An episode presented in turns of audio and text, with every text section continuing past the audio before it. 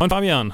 Salim Melvin. Management by Projects Ausgabe Nummer 21. Und wenn wir ein Musikpodcast wären, dann würde es heute wahlweise um die Misfits oder um Metallica gehen. Die haben ja diesen Song Die, Die, Die, My Darling gemacht.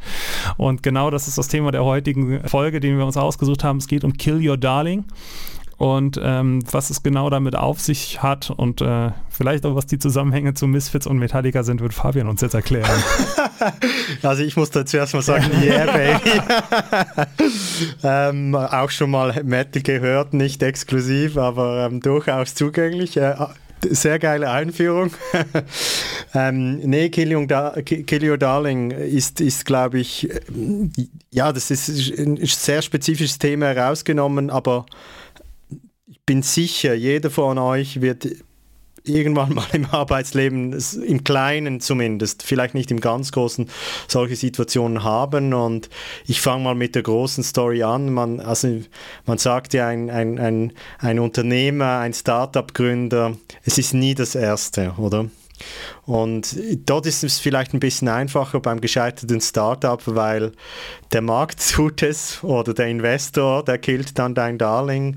Aber es ist insofern äh, wirklich richtig, weil ich glaube, es gibt keiner, der richtig Startuping versucht und dann nicht richtig Schmerzen hat. Ähm, wenn er es äh, tut äh, oder wenn es stirbt. Ähm, ich habe da einen, ein, ein, sehr guter Freund von mir, ist effektiv in diesem Bereich eher unterwegs oder, und da haben wir mal gesagt, hey, ich musste, das, ist, das, das mehrere Mal ähm, hat es nicht funktioniert und dann ist ähm, so, so ein Projekt dann gescheitert und er hat gesagt, äh, hey, ich habe ein halbes Jahr gehabt, bis ich mich da emotionell erholt habe, oder? Das, ich, ich bin jetzt gerade auf die emotionelle Ebene gegangen. Ähm, die Sinn, der, der Sinnaspekt davon ist, äh, ist auf jeden Fall gegeben, weil diese Dinge passieren.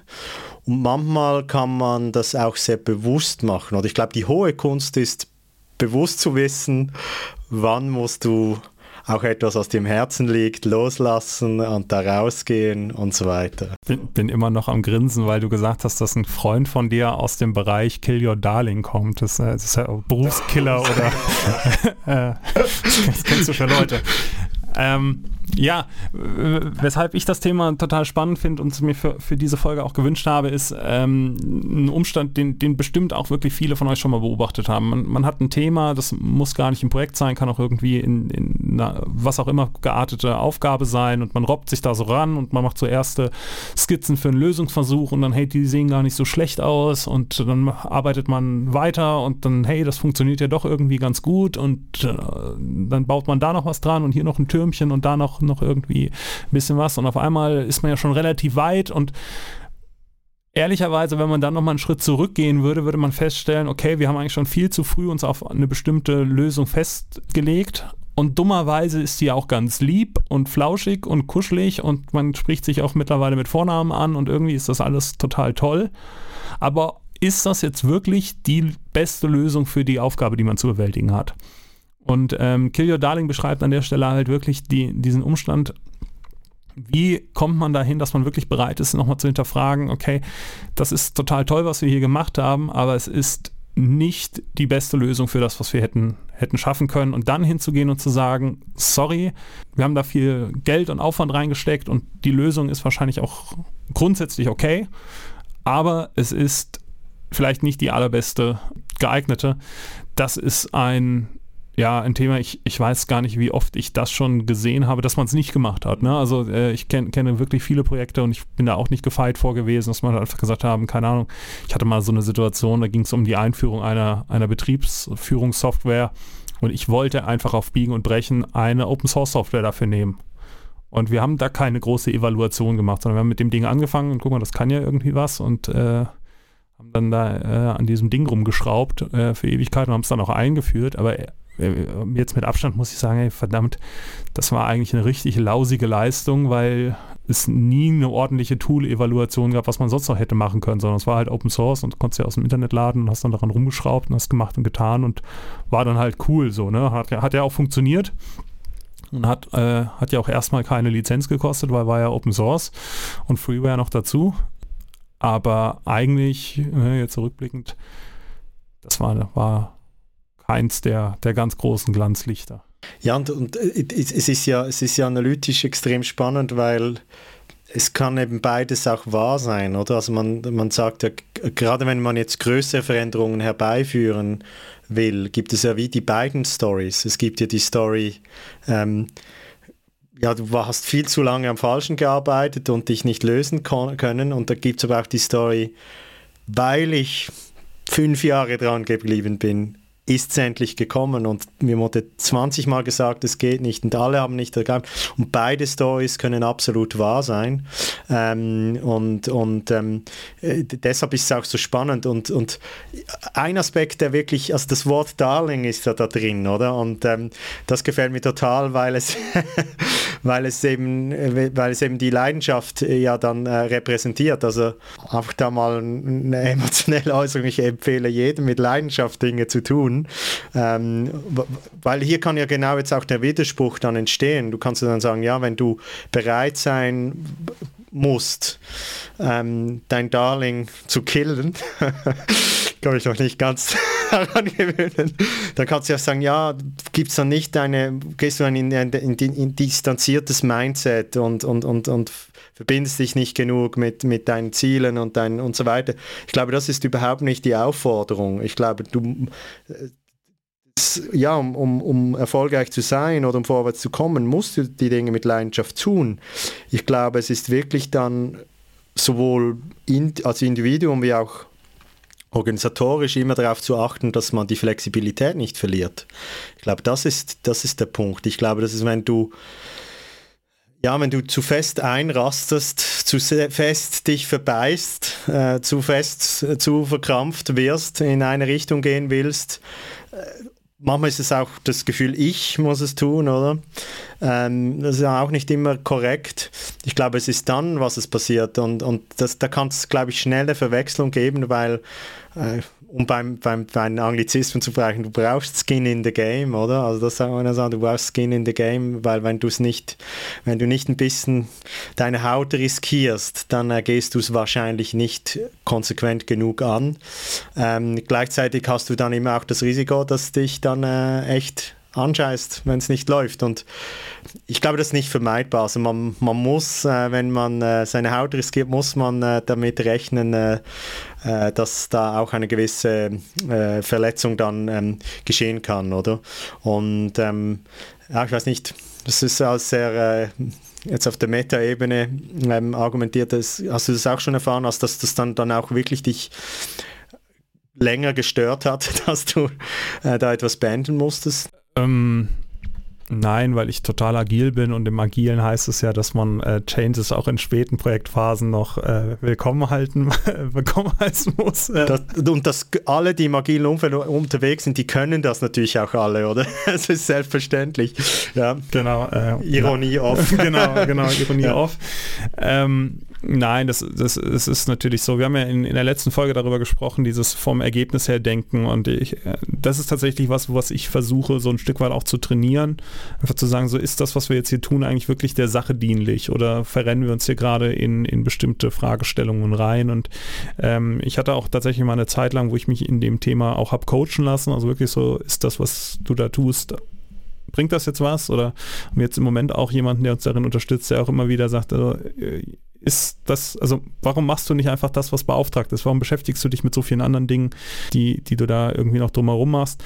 Und da muss man ja auch sagen, ne, also Kill Your Darling beschreibt ja jetzt quasi nicht nur unbedingt einen, einen, Entwicklungsstand oder eine Methode oder sonst was, sondern vielleicht ist es ja auch sowas wie, keine Ahnung, ähm, ich habe ein besonderes Fable für Projektmarketing und deshalb mache ich jede Woche einen halben Tag äh, äh, irgendwie eine Veranstaltung mit meinen Stakeholdern, wo du, weil das finde ich total super und da kann ich Häppchen bestellen und irgendwie abends gibt es auch noch was zu trinken, ähm, wo man einfach sagen muss, so, nee, das ist einfach nicht der Sache dienlich. Das ist nicht, also es ist eine Verhaltensweise, die zwar angenehm ist und die auch total nett ist, aber die bringt es halt einfach an der Stelle nicht. Oder ähm, keine Ahnung, mir fällt jetzt gerade kein, kein anderes Beispiel ein, aber ne, dieses so, ich habe bestimmte Verhaltensweisen, also jeder kennt das, Dinge, wo du sagst, da fühle ich mich wohl und da mache ich vielleicht auch mehr drin und äh, andere Sachen, da fühle ich mich nicht so wohl drin, keine Ahnung, äh, hier äh, Finanzcontrolling oder sonst was, und die mache ich dann halt eben nicht, weil stattdessen male ich lieber Folien für den Lenkungsausschuss. Wo man dann einfach mal sagen muss, so, ja, toll, dass dir das Spaß macht, Folien zu malen, aber deine Aufgabe als Projektleiter ist halt auch das Budget im Griff zu behalten. Und äh, da, da, gilt dann halt auch einfach kill your darling. Hör mal auf, das zu machen, worauf du jetzt Lust hast, sondern konzentriere dich auf das, das wirklich äh, effektiv notwendig ist. Und das erfordert natürlich einfach eine ganze Menge äh, Selbstdisziplin da, da wirklich am Ball zu bleiben. Also das vielleicht noch so für die, für die menschliche Ebene, bevor wir nochmal auf technische Aspekte dann noch kommen. Nee, nee, aber das, das, ich glaube, das bringt es also sehr gut auf den Punkt. Das ist nämlich, also was, wenn ich das in meinen Worten äh, übernehmen darf, ähm, Du, du, du, sagst ja, das Gegenmittel, das Gegengift ist eigentlich unternehmerisches Denken und zwar auf der richtigen Ebene, oder? Ich weiß nicht, ob ich hier schon die, Sprüche zu dem gebracht habe. Ich sage, also unternehmerisches Denken ist für mich eben, je, du schaust jeden Tag die Welt mit, mit, mit neuen Augen an, oder? Und ähm, ja, du, du versuchst und du tust immer das, was notwendig ist, oder um weiterzukommen. Das ist auch deine Aussage, oder? Also du, es gibt Situationen, da ist Finanzbuchhaltung das Wichtigste gerade in dem, also nicht nur im Moment, und manchmal gibt es auch eine Phase, da musst du einfach die spätestens dann, wenn die Revision vorbeikommt, musst du das einfach wirklich sauber haben oder es vielleicht etwas zu generell immer sauber haben solltest, oder? Und, ähm, aber um zurück auf das, äh, das ist im Kleinen, oder? Also mach nicht nur das, äh, was du affin bist, sagst du, genau. Und aber ich glaube, das Gegenmittel ist effektiv auf der richtigen Ebene unternehmerisch denken, oder? Und zu sagen, hey, ich bin ein bisschen einem größeren Zweck orientiert und nicht nur gerade diesem, ähm, äh, den jetzt unmittelbar vielleicht aus diesem äh, Thema rauskommt, ähm, oder? Ist natürlich ein bisschen schwieriger, wenn du selber der Unternehmer bist, deshalb ist für mich das Paradebeispiel weiter, weiterhin, weil ähm, da hast du, also da heißt ja dann Skin in the Game manchmal auch dein ganzes Vermögen. Äh, den Luxus haben wir hier als äh, Unternehmensangestellte. Ähm, Vollkasko-Versicherte. ja, genau. Da haben wir eine, eine Luxussituation. Insofern, so ist es nicht, aber nichtsdestotrotz äh, kann es dir das down passieren, dass du da zu stark ähm, an etwas anhaftest. Und ich, ich finde das ein fantastisches Thema. Also ich, ich glaube, da lohnt es sich, täglich darüber nachzudenken, weil es kann dir auch immer wieder neu passieren. Also ich glaube schon, dass du es trainieren kannst und du weniger in diese Fallen tappst, aber es gibt ja Leute, die verlieben sich noch mit 60 oder, oder mit 70 oder mit 80 oder. ich hoffe, die begehen dann das war jetzt keine, Auf ja, genau, keine Aufforderung zum Mord, aber äh, ich, ich weiß nicht, ob man je ganz gefeit davon ist, dann äh, so, so wieder irgendwie zu viel Leidenschaft zu haben, oder? Ja, Insofern ähm, ein gutes Thema für, auf der Aufmerksamkeitsseite, oder? Ich, ich denke sogar, es gibt manchmal auch eben das Gegenteil. Das ist dann, wenn du gar keine Darlings mehr hast, ist vielleicht auch nicht so, so gut, um motiviert zu arbeiten. Ja, ich, ich bin ja der Ehrenvorsitzende im Club der Menschen ohne Freunde. äh, der Club hat ein Mitglied. Äh, ähm, nee, die, ähm, ich, ich wollte noch eine Geschichte erzählen und zwar von, von, von einem Moment, der, der mir dem trauere ich immer noch hinterher. Also quasi das, das größte Darling, das ich je gekillt habe. Und normalerweise erzählen wir ja nicht, wo wir so Aufträge haben und sowas, aber äh, an, der, an der Stelle muss ich es dann doch erzählen, damit man die Story versteht. Ich habe mal für die Deutsche Bahn ähm, im Bereich Public WLAN gearbeitet, also WLAN für Züge und sowas. Und ich bin nach wie vor davon überzeugt, dass dieses WLAN deutlich mehr Potenzial hat, als einfach nur den Leuten äh, irgendwie Internet zur Verfügung zu stellen im Zug. Und ähm, insbesondere weil es halt eben auch so semi-gut funktioniert. Und wir hatten dann für die Innotrans, das ist die größte Messe für, für Eisenbahn, einen, einen Case gemacht ähm, und, und komplett durchdesignt und, und, und gemockt und gemacht und getan, ähm, wo es darum geht, wie kann man quasi dieses WLAN monetarisieren. Und einer der, der Cases, die wir halt einfach hatten, war, du machst verschiedene ähm, Musikkanäle, und weißt quasi auf Basis dessen, was die Leute irgendwie hören, was du irgendwie ihnen noch an Upselling anbieten könntest. Und äh, hatten dann so Cases wie, keine Ahnung, es gibt einen, einen Radiokanal, da laufen nur Musical-Hits und äh, wenn jemand das hört, dann ist der grundsätzlich wahrscheinlich auch offen dafür, irgendwie für Hamburg König der Löwen Tickets angeboten zu bekommen. Und wir hatten dafür sogar Udo Lindenberg als Commercial bekommen kostenfrei. Der hatte dann so eingesprochen, so, ja, ey, ihr seid jetzt quasi mit hier im Zug und das ist der Udo Lindenberg-Kanal und ich gehe auf Tour und ihr könnt dann quasi Tickets kaufen und so weiter. Wir hatten einen Business Case, wo dann auch drin stand, äh, also mit Share für den, für den, für die Bahn selbst, äh, um die WLAN-Kosten wieder reinzubekommen, mit GEMA-Abdeckung und sonst was. Es war alles fertig. Es war, war wirklich ein geiler Case äh, mit noch Filmen und allem möglichen anderen Zeug. Und dann sind wir auf Tour gegangen und quasi versucht, jemanden zu finden, der das haben wollte. Und wir haben keinen gefunden.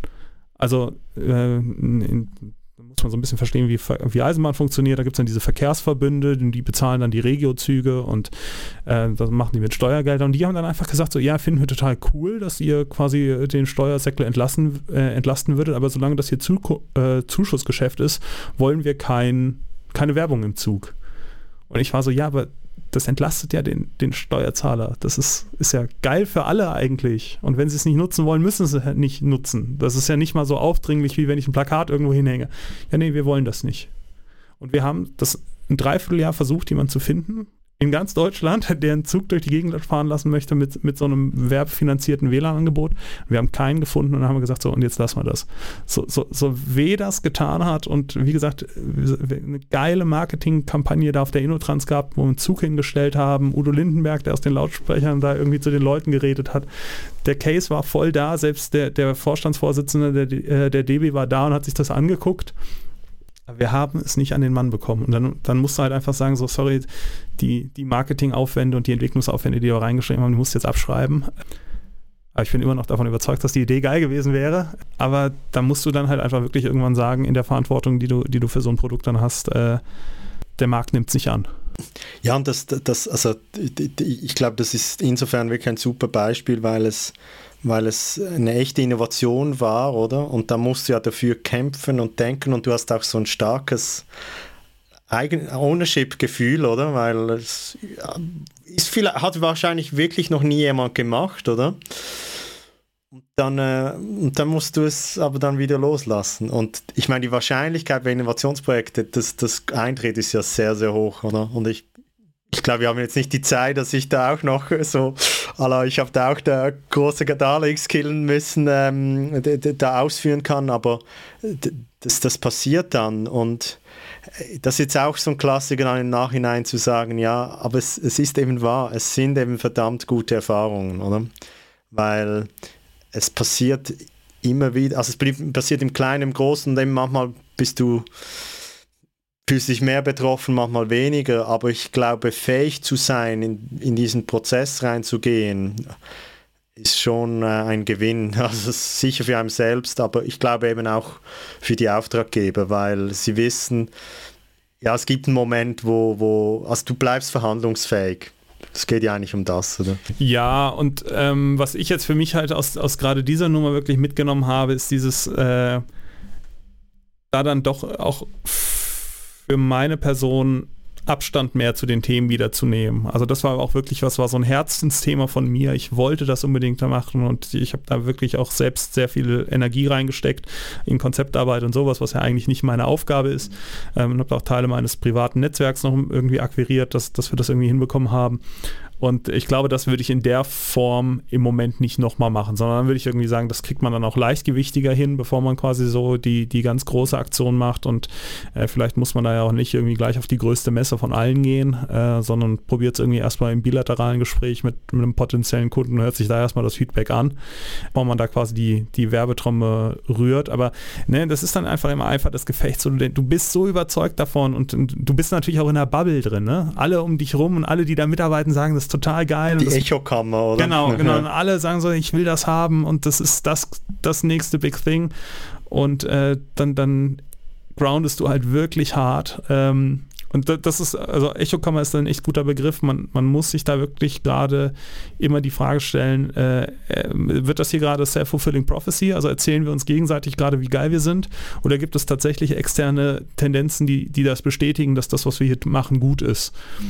Und äh, das war der Fehler an der Stelle, dass wir genau das nicht gemacht haben, sondern uns eben mit uns selbst beschäftigt haben und gesagt haben, nur weil, weil wir Digital Natives das irgendwie cool fänden, wenn Udo Lindenberg uns im Zug was erzählt, ähm, heißt das noch lange nicht, dass äh, ohne den Leuten jetzt zu, zu nahe treten zu wollen, ne? die hatten, hatten wahrscheinlich recht mit ihrer Einschätzung, aber und heißt das halt eben nicht, dass jemand, der bei einem Verkehrsverbund arbeitet, halt auch sagt, ja super, äh, ich möchte, dass Udo Lindenberg meine Fahrgäste äh, voll quatscht. Ich, ich, bin jetzt, ich bin jetzt kurz gemein, oder?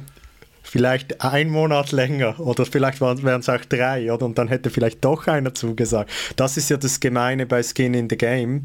Es, es, es, es, es, es könnte theoretisch sein, oder? Und, und dann wird es erfolgreich und auf einmal wollen doch alle, weil solche Effekte gibt es ja auch, oder?